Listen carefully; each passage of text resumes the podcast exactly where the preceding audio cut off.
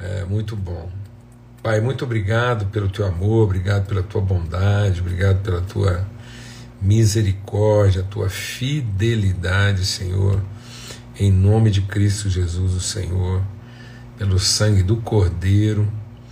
É um privilégio gente estar à mesa, ser família, compartilhar, comungar, é, aprender, é, ser lavado, Senhor. Esse tempo aqui de comunhão é para que a gente possa ser lavado pela lavagem de água, pela palavra, para sermos ensinados pela graça a viver, educados a viver. Em nome de Cristo Jesus, a graça nos educa a viver, nos ensina a vida bem-aventurada. Quero te agradecer pela fidelidade, a bondade, a misericórdia do Senhor. Deus, obrigado. Só podemos agradecer, bendizer o teu nome pela forma tão preciosa, tão generosa, Senhor, com que a casa do Ronaldo, a Bebel, o João, Deus, muito obrigado. Olhar para o Joãozinho e ver ele assim, ser cuidado pelo Senhor. Guarda mesmo o nosso coração de toda e qualquer ansiedade a respeito dos teus filhos, ó Pai, no poderoso nome de Cristo Jesus, o Senhor. Amém e amém. Graças a Deus. Graças a Deus. Aleluia. Então, é, eu quero agora é, eu, eu fiz muito empenho da gente estar conversando aqui hoje à noite, e porque isso fica gravado e, e, boa parte das pessoas podem depois ter acesso, né? E vão muita gente, muita gente não consegue estar conosco assim na hora da live, mas depois vai ver e vai acompanhar aí no outro horário. E eu, eu queria, já que a gente está falando né, sobre o Deus do adensamento, da concentração, Deus que expande, multiplica, avança. É, nem fala da emoção de ontem, foi maravilhoso até, pô, vocês viram que quadro maravilhoso, né? Fala a verdade. Então, é, eu não queria, assim, a gente já falou um pouco sobre a questão lá do, né, dos 32 mil, 10 mil, 300 lá, então isso a gente já considerou na base do princípio. Agora na base do ensino, né, daquilo que como é que esse ensino vai se desdobrando, vai se refletindo, vai fluindo na nossa vida a partir desse entendimento. Eu, eu fiz muito empenho de estar aqui mesmo num horário diferente também para não encerrar a reflexão da semana é, compartilhando sobre essa parte né, dessa, desse processo de libertação operado por Deus através da vida e da casa de Gideão. Então abra sua Bíblia aí em Juízes, no capítulo 6, e vamos ver a conversa final do Gideão antes dele ir lá regimentar o povo e reunir aqueles irmãos com quem ele iria enfrentar essa luta. Então, é, aqui em Juízes 6, verso 36, então disse Gideão a Deus: se de fato vais me usar para salvar Israel, como prometeste, dá-me uma prova da seguinte forma: Hoje à noite deixarei um pouco de lã na eira onde se peneiram os grãos. Se pela manhã a lã estiver molhada de orvalho, mas o chão estiver seco, saberei que vais me ajudar a salvar Israel. E foi exatamente o que aconteceu. Na manhã seguinte, bem cedo, Gideão se levantou espremeu a lã e recolheu uma tigela cheia d'água. A lã estava encharcada. Então Gideão disse a Deus: Peço que não fiques irado comigo, mas que me permitas fazer mais um pedido. Deixa-me usar essa lã para mais uma prova dessa vez. Que a lã fique seca e o chão ao redor dela fique coberto de orvalho. Naquela noite, Deus fez o que a Gideão havia pedido. Pela manhã, a lã estava seca, mas o chão estava coberto de orvalho. É muito interessante essa questão do Gideão fazer a mesma pergunta, né, ainda que de forma diferente, duas vezes, e ele antecipar que, que não queria que Deus ficasse irado com ele. Gideão está nos ensinando algo que tem que fazer parte é, da nossa vida é que eu creio que nós podemos fazer a mesma pergunta para Deus duas vezes, mas não a mesma pergunta três vezes. É por isso que o Gideão já vai se preparando. Diz: Olha, eu te perguntei uma vez, então o senhor não fique irado, mas eu vou te perguntar a segunda vez. Então, perguntar até a segunda vez a mesma coisa faz sentido. Mas perguntar a mesma coisa pela terceira vez, nós podemos suscitar a ira de Deus. Então é como se Deus não ficasse irado é, se a gente fizer a mesma pergunta duas vezes.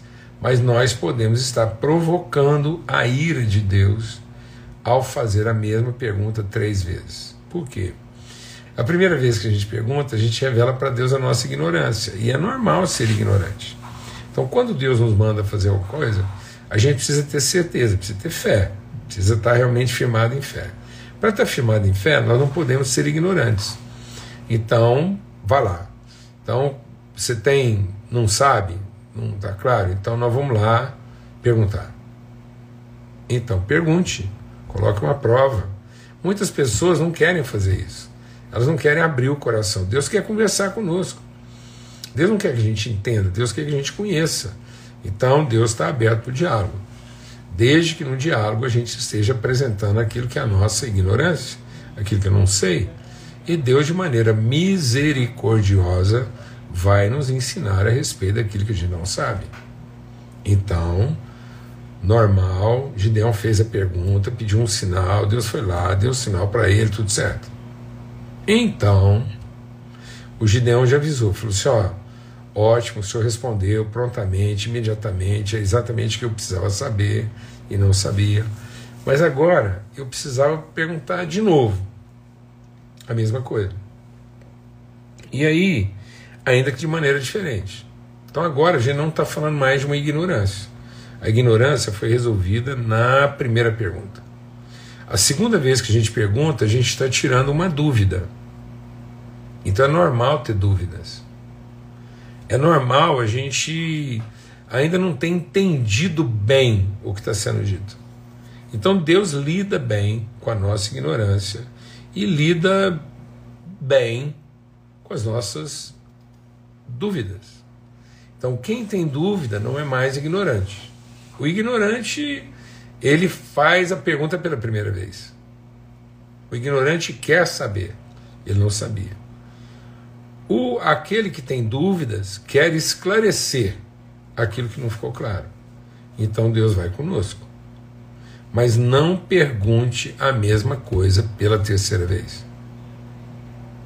Porque senão nós podemos estar diante da ira de Deus. Por quê? Porque quem faz a pergunta pela primeira vez revela sua ignorância. Quem faz a pergunta pela segunda vez está expondo e falando sobre as suas dúvidas. Quem faz a pergunta pela terceira vez não é ignorante, não tem dúvida, está duvidando. Uma coisa é a gente colocar em xeque o conteúdo. Outra coisa totalmente diferente é colocar em xeque a relação. Deus não tem dificuldade da gente conversar com Ele sobre as coisas que a gente não sabe e as coisas que a gente tem dúvida a respeito do conteúdo. Mas Deus não vai admitir que a gente coloque em xeque a natureza da nossa relação. Quem pergunta pela terceira vez não está mais tratando do conteúdo. Quem pergunta a mesma coisa pela terceira vez está colocando em xeque, está duvidando da integridade de quem falou. Amém, amados?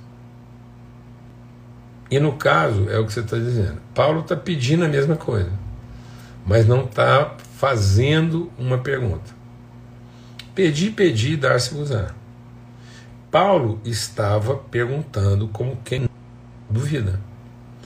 Mas às vezes a gente está perguntando como quem duvida e não como quem tem dúvida.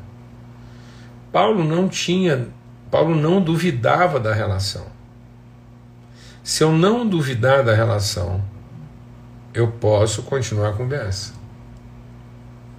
Mas se ao perguntar eu estiver colocando em xeque a integridade, a, a, a, a natureza de quem está afirmando, então isso é duvidar.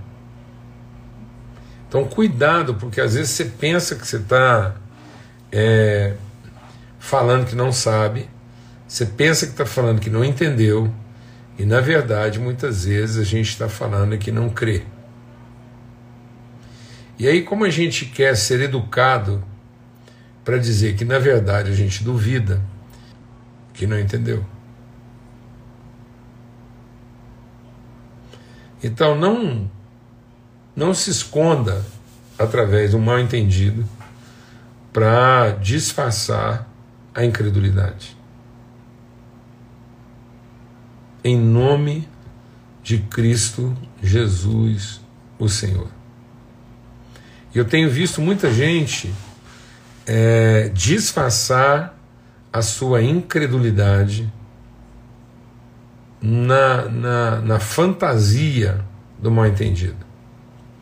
Isso é tão grave na nossa vida que a gente colocou o esforço pela unidade depois, né, o esforço pela unidade do Espírito depois da unidade da fé.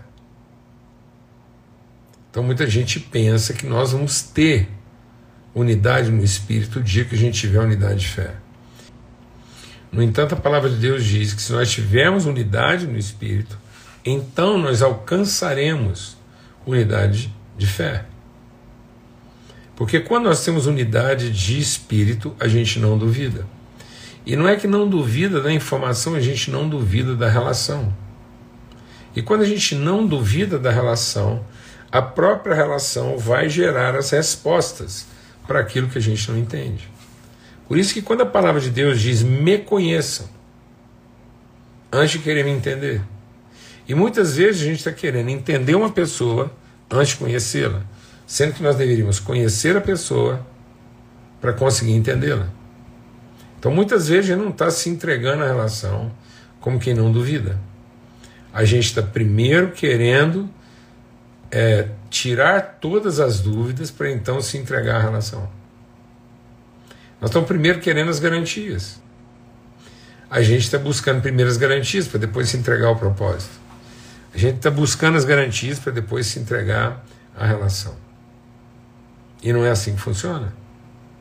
Se eu não duvido da relação, se eu não duvido do compromisso assumido, se eu não duvido da natureza daquilo que está sendo compromissado, então a própria relação e o compromisso assumido uns com os outros vai tirar todas as dúvidas e vai resolver todas as ignorâncias. Mas eu vou continuar ignorante, vou continuar tendo dúvida enquanto eu duvidar da natureza da relação. Por isso, a relação de Gideão com Deus tinha que ser uma relação bem resolvida. E aí, uma relação bem resolvida vai até duas perguntas. E essas duas perguntas, deixa Deus ministrar no nosso coração. Essas duas perguntas não são para tirar todas as dúvidas, não é porque as dúvidas ficaram esclarecidas, com certeza. As dúvidas não ficaram esclarecidas, mas agora Gideão está seguro do compromisso de Deus de esclarecer todas as dúvidas. Então, pronto. Com duas perguntas, fica claro para nós qual é a natureza da nossa relação. Não, não precisa mais do que isso. Amém, amado? Em nome de Cristo Jesus, o Senhor. Vamos aprender a simplificar essas coisas na nossa vida. Porque muitas vezes nós estamos achando que é porque não entendemos. Muitas vezes nós estamos achando que é uma deficiência de quem explicou. Muitas vezes nós estamos achando que é difícil demais. É impressionante.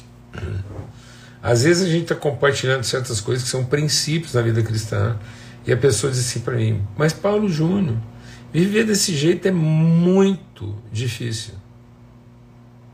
Eu digo: Bom, então é fácil do jeito que você está vivendo.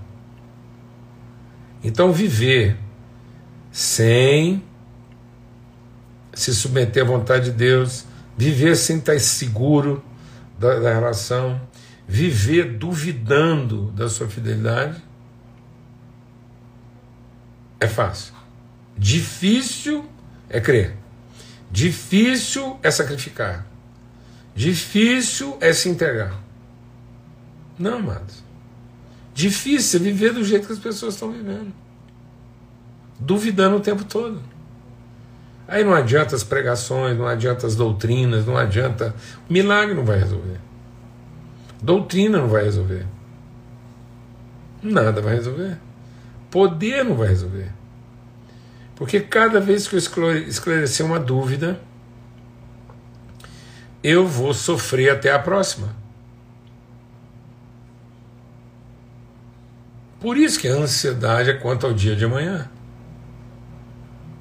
Porque a gente muitas vezes está vivendo a ansiedade das coisas que virão. Por quê, amados? Porque a gente tem dúvida? Não, mano. É porque a gente duvida da fidelidade de Deus.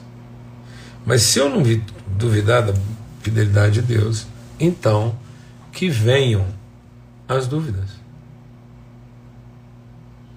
Eu enfrento as dúvidas de hoje eu enfrento a ignorância de hoje, a dúvida de hoje, me submetendo à fidelidade de Deus. E eu sei o dia de amanhã? Não, eu não sei o dia de amanhã. Se Deus quiser.